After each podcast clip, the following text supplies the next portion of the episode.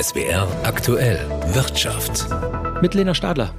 Nicht nur Kreuzberger Nächte sind lang, sondern auch Tarifnächte sind lang. Das ist ein Zitat des baden-württembergischen IG Metall-Chefs Roman Zitzelsberger. Heute Nacht könnte er tatsächlich wenig Schlaf bekommen, denn seit heute Nachmittag sitzen die Gewerkschaft IG Metall und die Arbeitgeber der Elektrobranche in Baden-Württemberg bei der fünften Runde ihrer Tarifverhandlungen zusammen. Und sie könnte auch die letzte sein, denn eine Einigung gilt als gut möglich. SWR-Wirtschaftsredakteurin Geli Hensoldt über die Stimmung vor der möglicherweise entscheidenden Sitzung. Kurz vor der entscheidenden Verhandlung in der Metall- und Elektroindustrie in Baden-Württemberg hat die IG Metall heute noch einmal mobil gemacht. So wie hier in Bietigheim bei Stuttgart haben bundesweit zahlreiche Beschäftigte die Forderung der IG Metall nach 8% mehr Gehalt bekräftigt. Wir verhandeln hier um 8 Prozent. Im Vergleich Inflationsprozentzahl hier von 11,6 Prozent sind wir eigentlich in einem Ermessensrahmen, wo eigentlich sehr, sehr vernünftig ist. Natürlich die 8, logisch. Da müssen 8 Prozent dabei rauskommen, weil alles wird teurer. Die einzige Konstante, die wir hier im Land noch haben, ist unser Gehalt und das kann es nicht sein. In der laufenden Tarifrunde haben Hunderttausende Metallerinnen und Metaller in ganz Deutschland nach Gewerkschaftsangaben immer wieder zeitweise die Arbeit niedergelegt. Auch deshalb tritt der baden-württembergische IG Metall-Chef Roman Zitzesberger kurz vor Beginn der fünften Verhandlungsrunde in Ludwigsburg mit breiter Brust vor die Kameras. Die große Unterstützung der Verhandlungskommission der IG Metall Baden-Württemberg liegt bei 286.000 Metallerinnen und Metaller in Baden-Württemberg die sehr deutlich gemacht haben, dass sie eine große Erwartung an diese Tarifrunde, an ihre IG Metall, aber logischerweise zuallererst an die Arbeitgeber haben. Und darum geht es heute. Für die Arbeitgeber aber geht es auch um die oft schwierige Situation vieler Betriebe, erklärt Harald Marquardt vom Verband Südwestmetall, der für die Arbeitgeber verhandelt. Die Situation in der Wirtschaft hat sich weiter verschlechtert. Uns allen ist bekannt, dass die Inflation weiter vorhanden ist. In der Verhandlung heute sind wohl zwei Punkte entscheidend.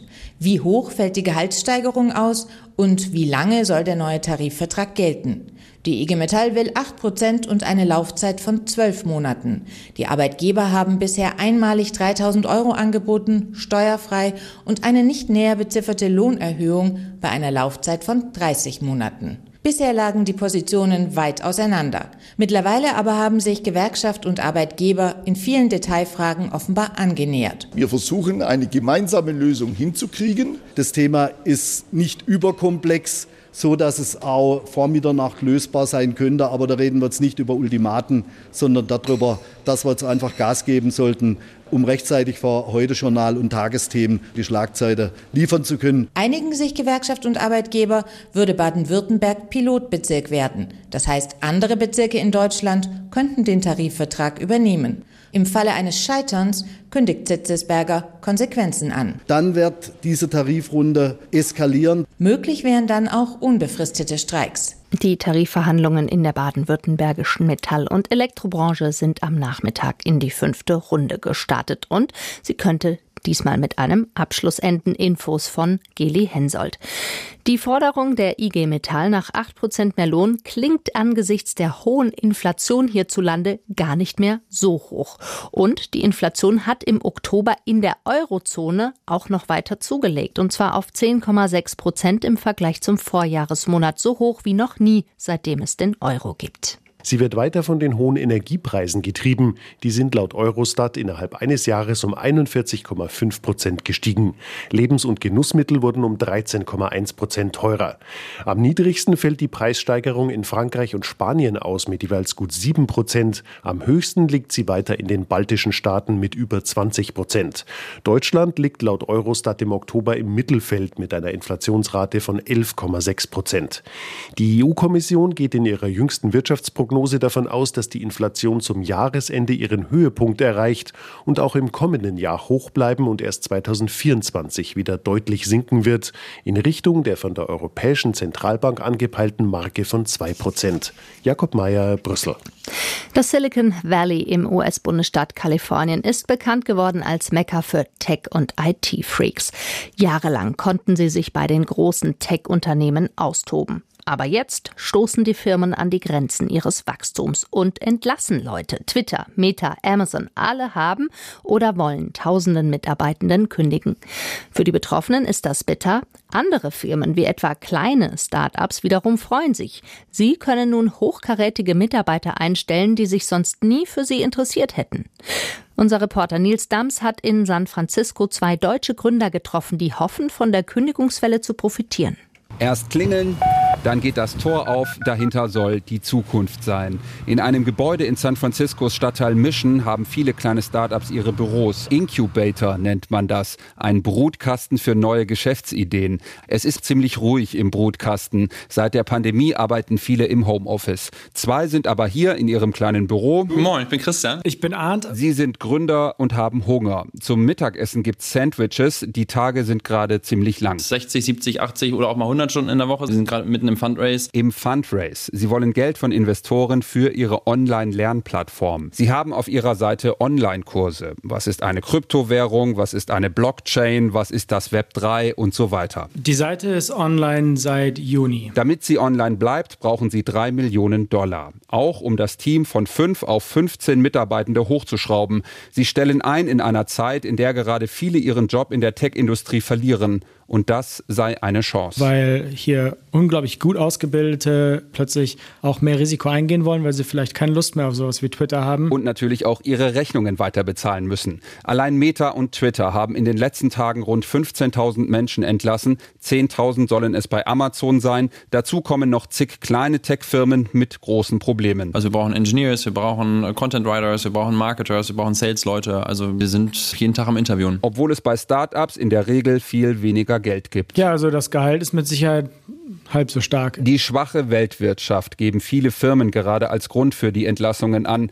Kleine Firmen seien davon viel unabhängiger. Sie haben einfach weniger Kosten. When you're small, you can outrun any macro situation. Sagt Gary Tunn aus San Francisco in einem Bloomberg-Interview. Er ist auch Tech-Gründer und Investor. Wenn so viele Menschen entlassen werden, sei das zwar traurig. On the one hand, this is a sad day. Auf der anderen Seite sei das aber auch die Zeit, in der viel Neues passiert. Some of those people are going to start new companies that actually become the next Facebook, the next Meta. Einige von denen, die gerade ihren Job verlieren, würden auch selbst neue Firmen gründen und das nächste Facebook oder Meta erfinden.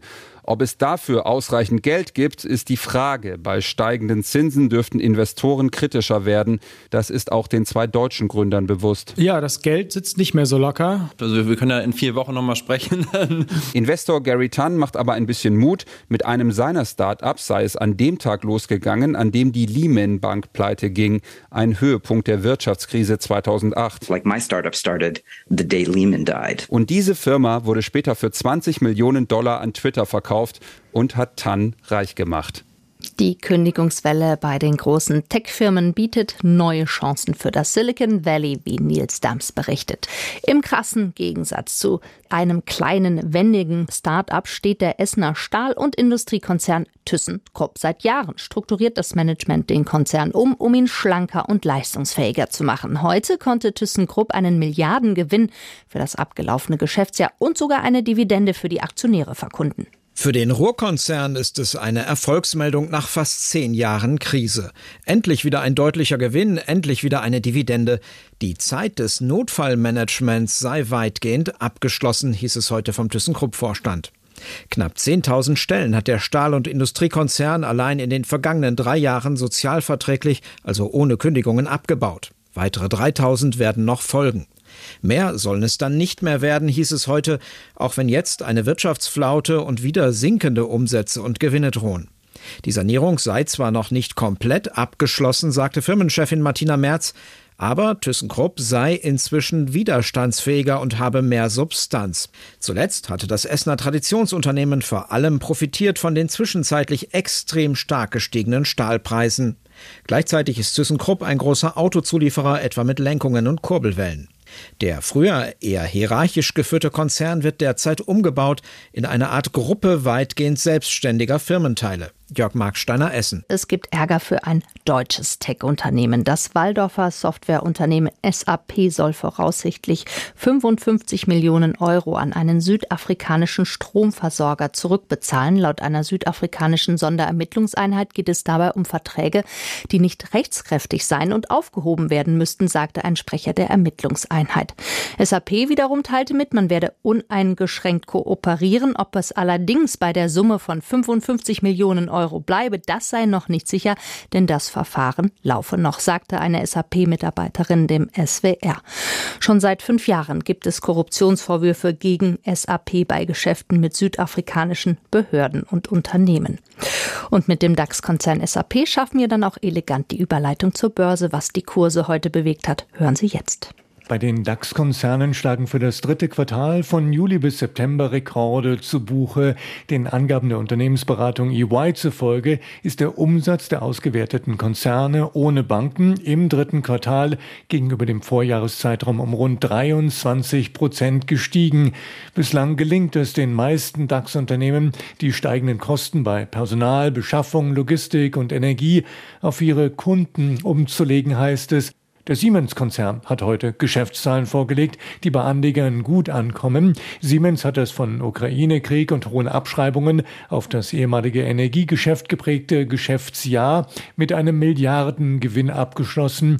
Dabei ist Siemens weiterhin zuversichtlich, weil Hard- und Software zur Industrieautomatisierung sowie intelligente Gebäude- und Infrastrukturtechnik die Trends zur Nachhaltigkeit und Energieeffizienz unterstützen würden. Siemens-Aktien verteuern sich um mehr als 5,5 Prozent. Jan Plate, ARD Börsenstudio.